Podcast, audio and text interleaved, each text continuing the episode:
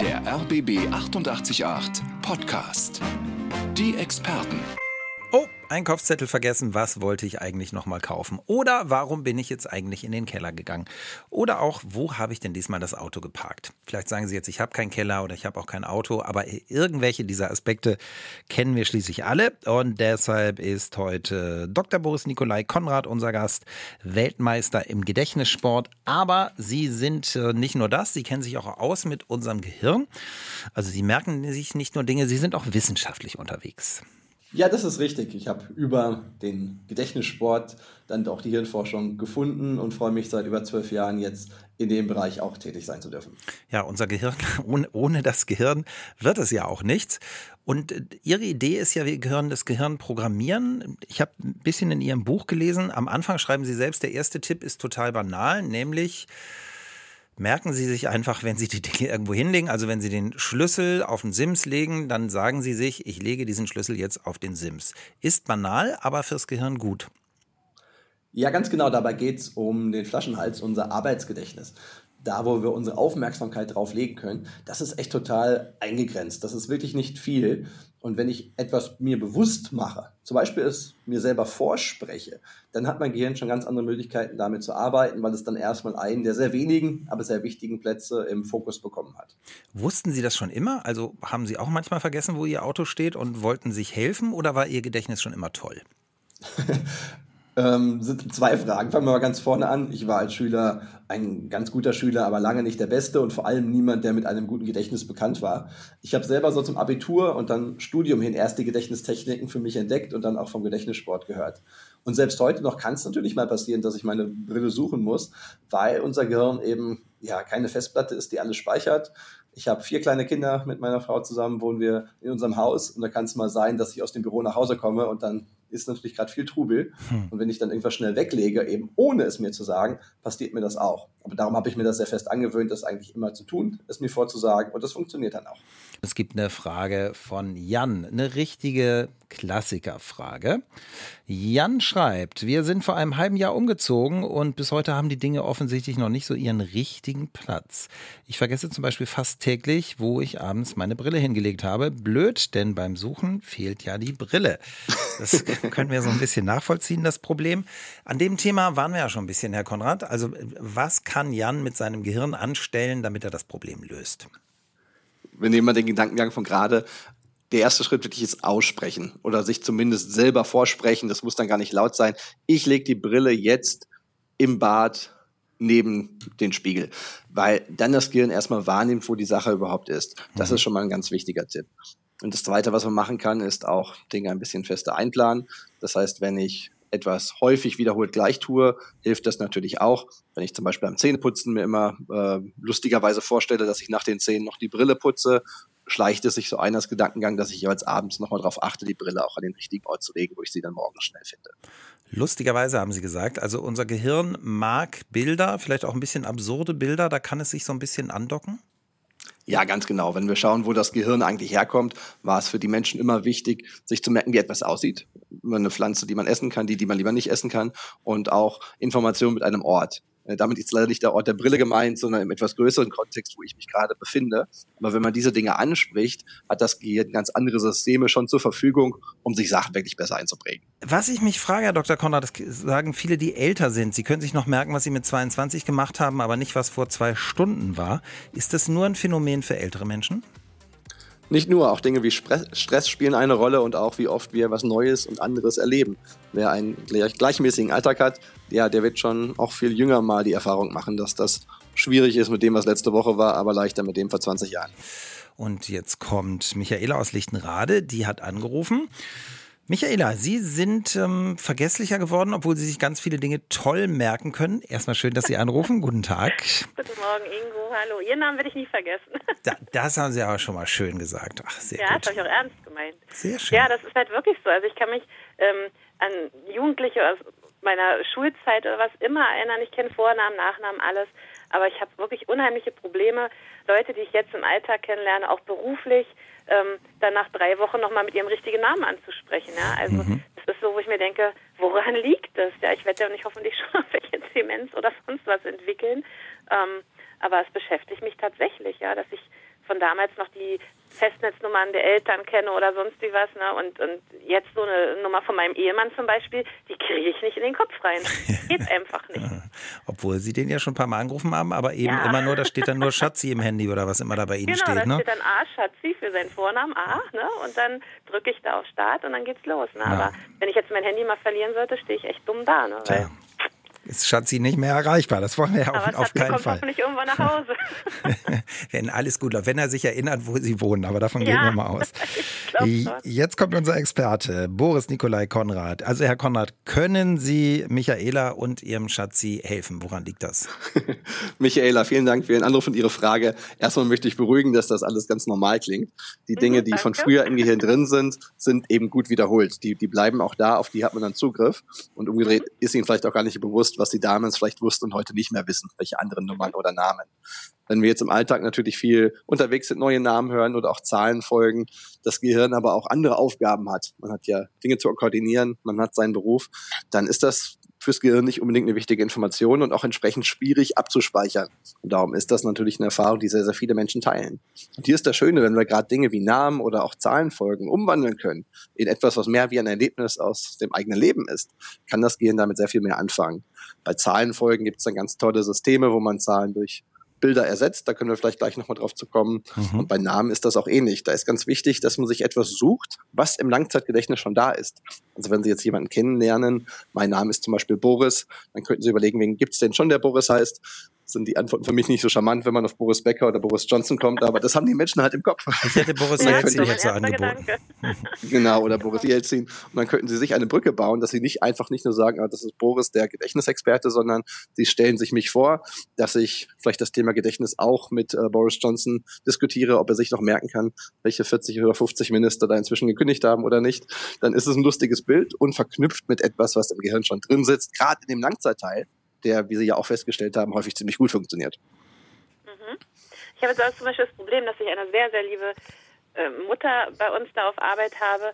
Ähm, ich kann mir bis heute nicht merken, ob sie Edda oder Edna heißt. Und dann ist halt das Problem, ist es Edda Krababbel von Bart Simpson oder ist es Edna hier der, der Vulkan oder was? Also ich, ich krieg's einfach nicht in meinen Kopf ran. Ich habe ja schon diese Brücke, aber ich weiß immer nicht, verdammt, welche muss ich jetzt anwenden von diesen beiden?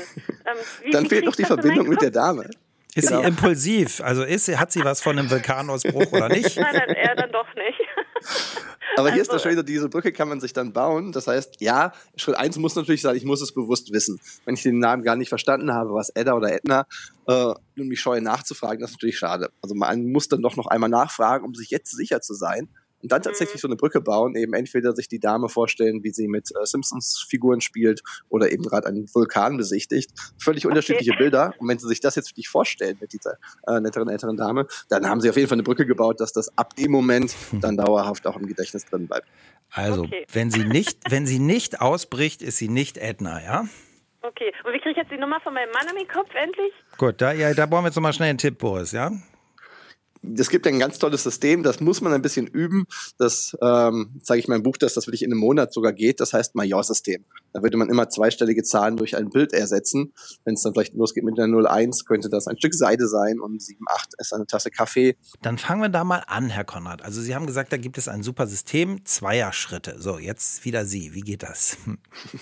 Okay, wenn ich etwas ausführlicher darf, sage ich, es geht erstmal darum, die Zahlen in Bilder umzuwandeln. Das kann man auch in einer Schritt machen. Da schaut man einfach, was sieht ähnlich aus. Dann sage ich zum Beispiel, die 8 sieht aus wie ein Schneemann, die 2 wie ein Schwan. Dann habe ich so einstellige Bilder. Das geht bei einer Telefonnummer, wenn es nur die vom Schatzi ist, schon noch ganz gut. Wenn es irgendwann mehr werden, mehr Zahlen, mehr Stellen, dann lohnt sich das wirklich zweistellig zu machen. Und das mhm. System, was ich da empfehle, heißt Major-System, nach einem Major, der sich das schon vor langer Zeit mal ausgedacht hat. Da kriegt die Ziffer nämlich erstmal einen Buchstaben. Die 1 ist dann zum Beispiel ein T, weil es ein bisschen ähnlich aussieht wie ein T und die 2 das N, weil es zwei Füße, zwei Striche nach unten hat. Klar, dass das jetzt ein bisschen kompliziert klingt, darum sage ich, ein bisschen üben muss man schon. Tut, tut es, Lohnt ja. sich aber total, weil dann kann man aus diesen... Oh, sind Sie jetzt weg? Hm, nun ist leider unser Experte weggeflutscht. Das liegt jetzt aber nicht daran, dass wir uns seine Nummer nicht merken kannten, sondern dass wir ein technisches Problem haben. Das werden wir bestimmt gleich noch lösen. Eben hat mir mein Kollege gesagt, sein Vater, ein Musiker, merkt sich Telefonnummern über die Melodie. Also er übersetzt diese Zahlen in eine Melodie Und dann kann er jede Telefonnummer auch tatsächlich ähm, summen oder singen. So, also wenn unsere Gehirne bestimmte Affinität zu irgendwas haben, in diesem Fall eben Musik, dann scheint das auch ein guter Weg zu sein. Dr. Boris Nikolai Konrad, Weltmeister im Gedächtnissport. Und Sie wollten uns gerade erzählen, wie wir uns Telefonnummern merken. Also die, der acht, die 8 könnte ein Schneemann sein, haben Sie gesagt. Wir können es aber auch in Zweierschritten lernen, was bei längeren Nummern besser ist. Und da fangen wir jetzt wieder an, bitte. Ganz genau, dann kriegen die Ziffern nämlich Buchstaben nach dem System des Herrn Majors. Und da ist zum Beispiel das 1 das T, weil es einen senkrechten Strich hat, das 2 das N mit seinen zwei Füßen. Und daraus baut man sich dann Worte, die aber Bilder sind. Also aus TN wird zum Beispiel eine Tonne oder eine Tanne und die kann ich mir dann vorstellen. Klar, das braucht ein bisschen Übung, aber darum zeige ich ja, dass man schon in einem Monat das hier wirklich hinbekommt, dass man im Alltag darauf zurückgreifen kann. Jeden Tag zwei bis fünf Minuten reicht völlig aus, einen Monat lang, dann hat man das drauf und dann ist es wie Fahrradfahren. Dann kann ich das ein Leben lang einsetzen, wann immer ich mir Zahlen merken möchte. Sind unsere Gehirne da alle gleich? Also wir hatten ja eben das Beispiel von dem Kollegen mit dem Vater, der sich das äh, als Musiker über Musik merkt und ähm, dieses andere System, das Sie jetzt beschrieben haben, das ist ja auch ein bisschen bildlich. Also müssen wir vorher darauf achten, was in unserem Gehirn funktioniert oder kann jeder alles benutzen? Es macht sehr viel Sinn, so benutzen, was für ein klappt. Wer melodisch begabt ist, der nimmt das sicher mit dazu. Das Grundsystem würde ich aber für alle gleich und bildbasiert empfehlen. Das sehen wir sowohl in der Forschung als auch im Gedächtnissport, dass das am Ende immer die beste Taktik ist. Selbst bei Menschen, die sich selbst eher für akustische Typen halten. Wenn man das auf so ein Bildsystem aufbaut, funktioniert das sehr, sehr gut. Nur der melodische Moment stellt sich bei der Tonne dann vielleicht noch vor, wie er darauf trommelt, aber bleibt erstmal bei dem Bild. Der RBB 888 Podcast. Die Experten. Michaela aus Lichtenrade hat viele von Ihnen äh, bewegt, denn sie hat gesagt, sie kann sich die Handynummer von ihrem Mann nicht merken, aber die ganz alte von ihrem ersten Freund, die Festnetznummer, ja. Meine These ist so ein bisschen, früher mussten wir die Sachen ja auch richtig wählen oder heute, wenn wir sie immer eingeben würden, würden wir uns vielleicht auch dran erinnern. Hören wir gleich mal, was der Experte dazu sagt. Erstmal ist aber Nina im Chat und sie schreibt, Tipp für Michaela, die sich die Handynummer von Schatzi nicht merken kann. Ich habe mir die Nummer meines Mannes, zwölf Ziffern, aufgeschrieben. Immer wieder, bis ich sie drauf hatte. Und nun möchte sie wissen, ist das äh, ist nicht neu und nicht originell, sagt sie, aber ihr hat es geholfen. Ja, das ist ja auch nicht wichtig, ob neu oder originell. Ich finde auch, Hauptsache es hilft. Was meint der Experte dazu? Dinge mit der Hand aufschreiben, irgendwie schaffen sie es dann direkter ins Gehirn bei ihr. Ist da was dran wissenschaftlich? Was sagen Sie? Steckt was dahinter, wo sehr viel dran ist, nämlich das, was wir in der Forschung den Testing-Effekt nennen. Der sagt nämlich, woran wir uns selber erinnern, also was wir sozusagen aus dem Langzeitgedächtnis wieder ins Arbeitsgedächtnis holen oder uns im Arbeitsgedächtnis gerade bewusst machen, dass wir uns das gerade langfristig sehr, sehr gut merken können. Und darum eine Nummer, die ich gerade genannt bekomme oder nochmal nachgeschlagen habe, selber aufschreiben oder selber eintippen oder auch nur mir selber vorsagen, das reicht auch schon aus. Das bringt eine ganze Menge, um sich das wirklich langfristig zu merken. Wenn ich also mhm. meine Tipps zum Zahlenmerken gegeben habe, würde ich die immer damit kombinieren, dass die Tipps, die ich gebe, mit der Gedächtnistechnik helfen, es schnell reinzubekommen. Und wenn man es dann nochmal für sich wiederholt, indem man einfach nochmal durchgeht, weiß ich es eigentlich noch oder es auch aufschreibt, das kann man machen, dann führt das dazu, dass es wirklich lange im Gedächtnis drin bleibt, so lange wie man will. So lange wie man will. Also tatsächlich so für immer. So wie mit der ersten Festnetznummer vom Freund, von dem mir wahrscheinlich Michaela weiß, vermutlich nichts mehr über den, aber die Nummer hat sie für immer. Ganz genau, die ersten Wiederholungen müssten recht früh passieren. Also wenn ich die Nummer heute höre oder mir heute nochmal bewusst mache, sollte ich es im Tagesverlauf nochmal durchgehen, morgen nochmal durchgehen und danach werden die Abstände sehr, sehr viel länger. Weil wenn es einmal richtig im Langzeitgedächtnis drin ist, ja, dann bleibt es da auch meistens. Und diese, diese Handyzeit, in der wir jetzt alle leben, also eingespeichert, immer nur gedrückt, wird unser Gehirn dann faul und träge? Also kann es wie so ein Muskel auch erschlaffen? Ja, tatsächlich. Darum bin ich zwar ein großer Freund auch von den externen Hilfen und natürlich habe ich mir längst nicht jede Handynummer, die ich gebrauchen muss, selber eingeprägt, sondern viele eben doch auch eingespeichert. Aber ich habe eben deutlich mehr parat als wahrscheinlich die meisten, weil ich weiß, genau wie du es gerade gesagt hast, wenn ich das Gedächtnis nicht ab und zu auch mal selber einsetze, na ja, faul wird vielleicht, auch untrainiert, dann brauche ich mich leider nicht wundern, wenn es nach und nach immer schlimmer wird. Und das wollen wir verhindern. Darum macht es Sinn, externe Hilfen zu benutzen, aber die immer zu kombinieren, auch mit der Anforderung an das eigene Gehirn, sich doch mal was merken zu müssen. Ach, kennen Sie das? Sie sind irgendwo in Ihrer Wohnung, in Ihrem Haus und fragen sich, äh, warum bin ich da nochmal hingegangen? Was wollte ich eigentlich an dieser Stelle?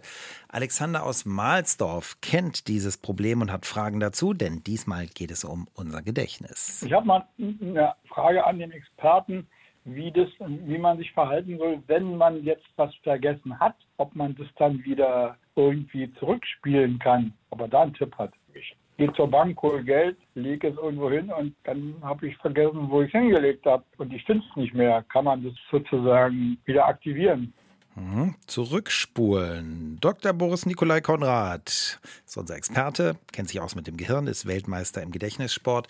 Das ist also ein Effekt, glaube ich, den Alexander beschrieben hat, den viele von uns kennen. Ja, ganz genau. Was hier hilft, ist, zurückspulen ist mal ein bisschen schwierig, aber das Bildgedächtnis zu bemühen. Also sich nochmal Ankerpunkte zu suchen, wo was da sein könnte. Bei der Situation mit dem anderen Raum sich zum Beispiel vorzustellen, während man im Keller steht, dass man oben ist und gerade losgeht. Dann ist die Chance ganz gut, dass es wieder zurückkommt, wo man eben doch schon unten ist. Und bei dem Geldbeispiel so ähnlich. Wenn ich denke, oh je, wo habe ich es denn jetzt hingelegt? Wenn ich mir jetzt nochmal vorstelle, okay, ich habe es gerade aus dem Automaten rausbekommen und gehe jetzt nach Hause, fahre mit dem Fahrrad, mit dem Auto, wie auch immer, komme zu Hause an, einfach diese Station sich bildhaft nochmal vorstellt. Dann mhm. hat man zumindest die Wahrscheinlichkeit erhöht, dass jetzt im Gehirn die Verbindungen nochmal anspringen, die sich hoffentlich doch noch gemerkt haben, wo es liegt wenn die Aufmerksamkeit dabei wirklich gefehlt hat beim Weglegen, das Thema hatten wir ja, dann kann es sein, dass die Info aber auch wirklich schon weg ist. Darum ist der noch bessere Weg natürlich schon beim Ablegen oder beim Losgehen, sich ein Bild zu machen. Also wenn ich die Treppe betrete, mir ganz klar bildhaft vorzustellen, was will ich eigentlich aus dem Keller ja. holen um gar nicht erst in die Verlegenheit zu kommen. Also Alexander mit dem Geld, ähm, dann ist ja besonders wichtig. Wir möchten es ja gerne wieder haben. Da ist es besonders schwierig, sagen Sie. Bei dem, bei dem Kellerbeispiel, das kenne ich tatsächlich auch von mir. Ich spule doch zurück, stelle ich fest. Ich spule zurück von, was war der Moment, wo war der Impuls, in den Keller zu gehen. Und dann fällt mir ein, du hast dir Eier geholt, du wolltest Rührei machen, aber hier oben, da oben gab es kein Salz. Und dann weiß ich, ich bin runtergegangen, genau. um Salz zu holen. Ja, das Bild ist das Wichtige, dass wir uns das bildhaft nochmal in Erinnerung rufen, weil das Gehirn auf dieser Bildebene sehr viel besser arbeitet als auf den rein sprachlichen Ebenen. Einige von Ihnen wollen wissen, äh, wie funktioniert das eigentlich genau? Andi fragt im Chat, wie muss ich mir so einen Gedächtnisweltmeister eigentlich vorstellen? Gibt es da verschiedene Kategorien, Zahlen, Gesichter, logisches Denken etc.? Ja, da sind wir gespannt. Wie war das, die Weltmeisterschaft im Gedächtnissport? Was müssen Sie tun? Also die WM ist eine jährliche Veranstaltung und das ist ähnlich wie bei den Leichtathleten ein Zehnkampf. Zahlen und Gesichter gehören tatsächlich mit dazu. Logisches Denken nicht, weil wir machen wirklich rein Gedächtnis. Es soll mhm. nicht um den IQ gehen, aber eben Wörter, Spielkarten, solche Dinge kommen mit dazu. Und dann gibt es einmal im Jahr die WM und da gibt es immer ein Einzel- und eine Teamwertung. Ich habe es äh, im Team dann mehrfach geschafft, die WM zu gewinnen. Auch ja dank toller Kollegen, die wir in Deutschland haben, zum Beispiel auch aus Brandenburg, Johannes Malo. Der war sogar Einzelweltmeister, was mir noch nicht vergönnt war. Also da haben wir wirklich ein ganz tolles Team in Deutschland und konnten diesen Titel schon mehrfach holen. Erzählen Sie noch mal ein bisschen, also Gesichter. So, da, da werden Ihnen dann jetzt 100 Gesichter gezeigt und Sie müssen sie danach sortieren oder also zeichnen Sie mal ein Bild für unser Gehirn. Sehr gerne. Also das Gesichtermerken gehört mit dem Namenmerken zusammen. Die Disziplin ist das Namen- und Gesichtermerken. Da bekommt man dann Zettel ausgeteilt, auf denen Fotos drauf sind und darunter stehen die Namen, Vor- und Nachname. Dann hat man je nach Turnier fünf oder fünfzehn Minuten Zeit, sich das anzuschauen. Dann wird das alles eingesammelt. Dann kriegt man neue Zettel mit den gleichen Gesichtern in einer ganz anderen Reihenfolge und muss sich an die richtigen Namen und Gesichter erinnern. Das war immer eine meiner Lieblingsdisziplinen. Da stand ich sogar mehrere Jahre im Guinness-Buch der Weltrekorde. Dafür hatte ich mit 201 Namen mit den passenden Gesichtern in 15 Minuten eingeprägt. Mhm, beeindruckend. Und ähm, Ihre These am Anfang war ja, jeder kann es lernen. Jetzt kann wahrscheinlich nicht jeder ins Guinness-Buch kommen, aber wir können alle zumindest besser werden, oder? Auf jeden Fall. Es gibt nicht nur Weltmeisterschaften, es gibt auch regionale Gedächtnismeisterschaften, wer sowas mal ausprobieren will. Auch immer wieder mal in Berlin. Da gibt es viele tolle TeilnehmerInnen auch aus der Region. Und ich würde mich riesig freuen, wenn die, die uns jetzt gerade zuhören und das mal ausprobieren, dann beim nächsten Mal schon selbst mit am Start sind. Jetzt bin ich gespannt, Herr Konrad. Ich habe ja schon gesagt, im Mentalist, da erklärt der Mentalist immer, also der, der die den Menschen gut durchschaut und der sich unheimlich viel merken kann, dass er das über den Gedächtnispalast macht. Und wenn er das beschreibt in der Serie, denke ich immer, das ist ja irre kompliziert. Wie funktioniert der Gedächtnispalast? Der Gedächtnispalast ist die beste Gedächtnistechnik überhaupt und ist wunderbar. Und ich habe etliche Gedächtnispaläste man fängt natürlich mit dem ersten an. Und der erste Gedächtnispalast, das muss dann gar kein Kunstwerk sein. Das ist zum Beispiel ein Weg durch die eigene Wohnung. Und da ist auch egal, wie groß oder klein die ist. Das sind dann wirklich konkrete Gegenstände, sowas wie die Haustür, die Garderobe oder in der Küche die Spüle, die, ähm, der Ofen, die Mikrowelle. Diese Dinge, die man sich bildhaft vorstellen kann. Das mhm. Ziel ist also, dass man seinen Gedächtnispalast vor dem inneren Auge durchlaufen kann, dass man diese Punkte der Reihe nach vor sich sieht. Und das kann wirklich jeder, weil unser Gehirn dafür gemacht ist, genau die Informationen zu behalten. Ja. Das Spannende ist, der Gedächtnispalast wird dann ein Werkzeug, um sich, was auch immer man möchte, einzuprägen, weil man die Dinge, die man dann lernen will, bildhaft an den verschiedenen Wegpunkten seines Gedächtnispalasts platzieren kann. Und damit baut man direkt Brücken ins Langzeitgedächtnis, weil die eigene Wohnung kennt man ja und kann später gedanklich dahin zurückgehen und findet die Bilder problemlos dort wieder, wo man sie abgelegt hat. Das heißt, wenn ich mir eine Abfolge von Menschen merken will, also weiß ich nicht, jetzt hätte ich fast gesagt, meine Ex-Freundin, das vielleicht jetzt nicht. ähm, oder wir möchten uns Bundeskanzler merken und eine Kanzlerin oder so. Dann, dann stellen wir uns vor, Angela Merkel ist im Backofen oder wie? äh, ja, das könnte da passieren. Man weiß vorher nicht, wo sie landet, weil man geht den Weg durch. Der Weg gibt die Reihenfolge vor und dann geht es eben los bei Herrn Adenauer vielleicht. Und dann stellt man sich, entweder wenn man ihn sich bildhaft vorstellen kann, ihn vor, wie er bei einem an die Haustür klopft. Und wenn mhm. man das mhm. Bild nicht mehr hat, dann stellt man sich vielleicht vor, dass äh, jemand blutend vor der Tür steht. Das ist ein bisschen gruseliges Bild, weil die Ader ist geplatzt und schreit ganz laut Aua, Ader, Aua, Adenauer. Der war es, damit ging's los. Gut, und dann geht es eben bis, also bis zum aktuellen Olaf Scholz ist dann irgendwo weiter hinten in unserer Wohnung, also zum Schluss irgendwo. Genau, wirklich wichtig ist, dass die Wohnung den Weg vorgibt. Ich suche mir nicht aus, so passt das gut hin. Ich stelle mir wirklich vor, ich komme bei der Haustür rein und tatsächlich ist auch die Reihenfolge der Wegpunkte vorbereitet. Das ist mir ganz wichtig, auch wenn ich das Menschen beibringen darf, sich nicht den Weg beim Lernen von Inhalten ausdenken, sondern den Weg wirklich vorbereiten. Ja, den Gedächtnispalast habe ich und dann schaue ich, wo ich ihn einsetzen kann. Der RBB 888 Podcast. Die Experten. Mit Boris Nikolai Konrad, Weltmeister im Gedächtnissport, mit dem haben wir gerade über den äh, Palast geredet, über den Gedächtnispalast. Da gehen wir dann durch und weil wir unsere Wohnung kennen, können wir da an bestimmten Orten bestimmte Dinge andocken.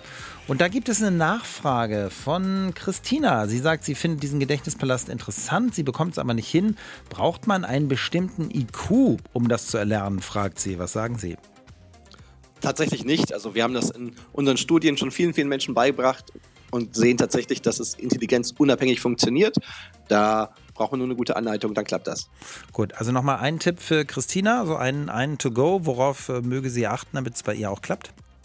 Den Weg sich wirklich fest vornehmen. Also vorher vorbereiten, wo man lang geht und danach anwenden. Jetzt gibt es eine Frage an Sie nach Schubladen. Also eigentlich hören wir immer, Schubladendenken sei nicht gut. Pia fragt jetzt aber, ich frage mich, ob es im Gehirn so eine Art Schubladenschrank gibt, wo ich die Dinge nach Wichtigkeit ablegen kann. Falls ja, wie geht das?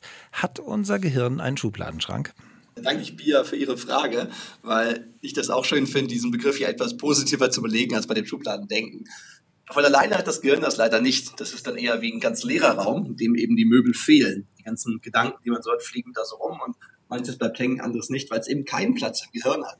Und darum sage ich ja immer, mehr Platz im Gehirn schaffen. Zum Beispiel durch den Gedächtnispalast, über den wir gerade gesprochen haben. Mhm. Der kann dann sozusagen zum Schubladenschrank werden, weil dann der Kühlschrank eine Schublade ist oder die Haustür. Ich also genau weiß, wo ich etwas hinlege, wie eben die Dinge, die ich in die richtige Schublade lege, auch wiedergefunden werden. Und darum, danke für die Frage, finde ich das echt ein schönes Bild. Okay, dann sollte also Pia ihren Schubladenschrank einfach äh, umwandeln in den Gedächtnispalast sozusagen. Die Schubladenschränke alleine haben das Problem, dass die Schubladen sich zu sehr ähneln. Also 20 Mal die gleiche Schublade würde ich nicht in meinen Gedächtnispalast reinnehmen, sondern tatsächlich da etwas ungewöhnlichere Möbelstücke, Lampen, Stühle, Gemälde, was auch immer man bei sich zu Hause hat. Sollte sich nicht zu sehr wiederholen, darum viele Schubladen nicht geeignet, aber im übertragenen Sinne werden dann eben all die Möbelstücke Schubladen für unser Gehirn. Jetzt geht es um das Namenmerken. Ich bin sicher, Sie kennen das von Veranstaltungen, Partys, vielleicht auch von großen Geburtstagen. Sie kommen strahlend auf eine Person zu und die Person strahlt auch und Sie denken, verdammt nochmal, wie heißt die denn nochmal? Und äh, manchmal ist ja jemand neben Ihnen und sagt, das ist Frau Müller. Dann wissen Sie es wieder, aber nicht immer haben wir da einen guten Engel. Wir haben aber unseren Experten, Dr. Boris Nikolai Konrad, und ich bin gespannt, was Sie jetzt sagen. Wie merken wir uns Namen besser? Ja, Namen merken ist eine tolle Herausforderung, weil es von Natur aus für unser Gehirn schwierig ist. Auch wenn man sich das manchmal einbildet, ob jetzt jemand Herr Müller oder Herr Meier heißt, ist natürlich nicht anzusehen an der Person. Darum folgende Tipps. Tipps eins: ich muss den Namen einmal selber aussprechen. Wenn ich den Namen höre, einfach sofort wiederholen. Herr Müller, schön, dass ich Sie kennenlerne. Bei mhm. schwierigen Namen darf man nochmal nachfragen. Frau Grade Stanac, habe ich das richtig verstanden? Dadurch habe ich die Aufmerksamkeit draufgelegt. Und dann denken wir wieder in Bildern ich stelle mir also irgendwas vor, was zu dem Namen passt. Herrn Müller zum Beispiel, wie er aus einer Mühle herein, herauskommt oder hereinläuft.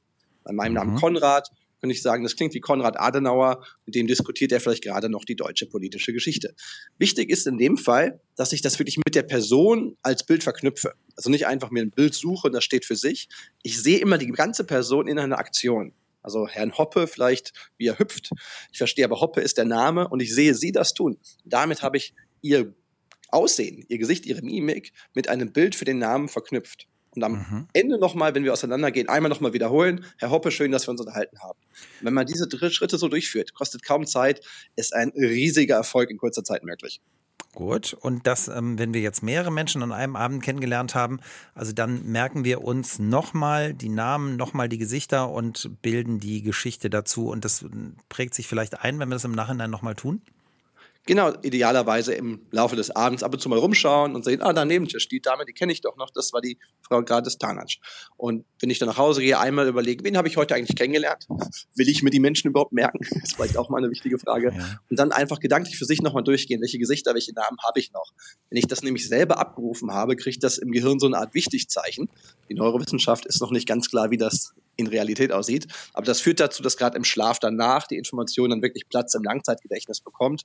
Also auch dann beim nächsten Event Wochen, Monate später der Name noch da ist. Und hier ist Frank aus Schöneberg. Ich habe gerne mal eine Frage an euch und würde gerne mal wissen, gerade habe ich immer viele Probleme mit diesen Passwörtern, die ich dann irgendwie merken muss und wer vergessen tue, was kann man dagegen tun? Ich muss immer zurücksetzen und muss, das ist für mich auch sehr, sehr wichtig, um zu merken, dass ich das nicht verliere, dieses Passwort. Ja, Frank, ich glaube, das kennen auch Tausende von uns. Was machen wir mit den Passwörtern? Was sagen Sie, Herr Konrad? Als erstes würde ich sagen, wenn ich mir selber ein Passwort aussuchen kann, macht es Sinn, ein langes zu nehmen, was dann eher einfach zu merken ist. Also viele denken dann, wenige Sonderzeichen gemischt ist besonders sicher. Da sagen die IT-Experten, nee, lieber was Langes, wenn die Seite das erlaubt. Wir haben jetzt gerade gehört, 36 Grad und es wird noch heißer. Wenn ich mir eine Webseite merken möchte, wo ich meine Sommerreise gebucht habe, könnte ich dann als Passwort wählen, die 36 als Zahl, das Grad als Gradzeichen, das Komma und dann den Text und es wird noch heißer.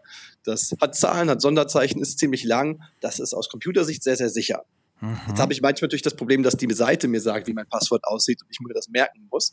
Dann denke ich wieder in Bildern und in kleinen Geschichten. Das heißt, wenn ich ein Sonderzeichen habe, stelle ich mir was vor. Das Paragraphenzeichen kann sich kein Mensch merken. Ein Richter, den kann sich jeder merken. Ja. Und das stelle ich mir dann in Richter vor. Und ah, die Buchstaben, aus denen kann ich dann einen kleinen Satz formulieren oder eben Bilder machen. Wenn ich dann ein großes G habe, denke ich an eine Giraffe.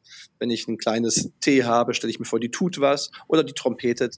Das heißt, ich mache mir aus den Großbuchstaben häufig Tiere bei mir oder Personen, aus den Kleinbuchstaben Verben und dann wird daraus eine kleine Geschichte.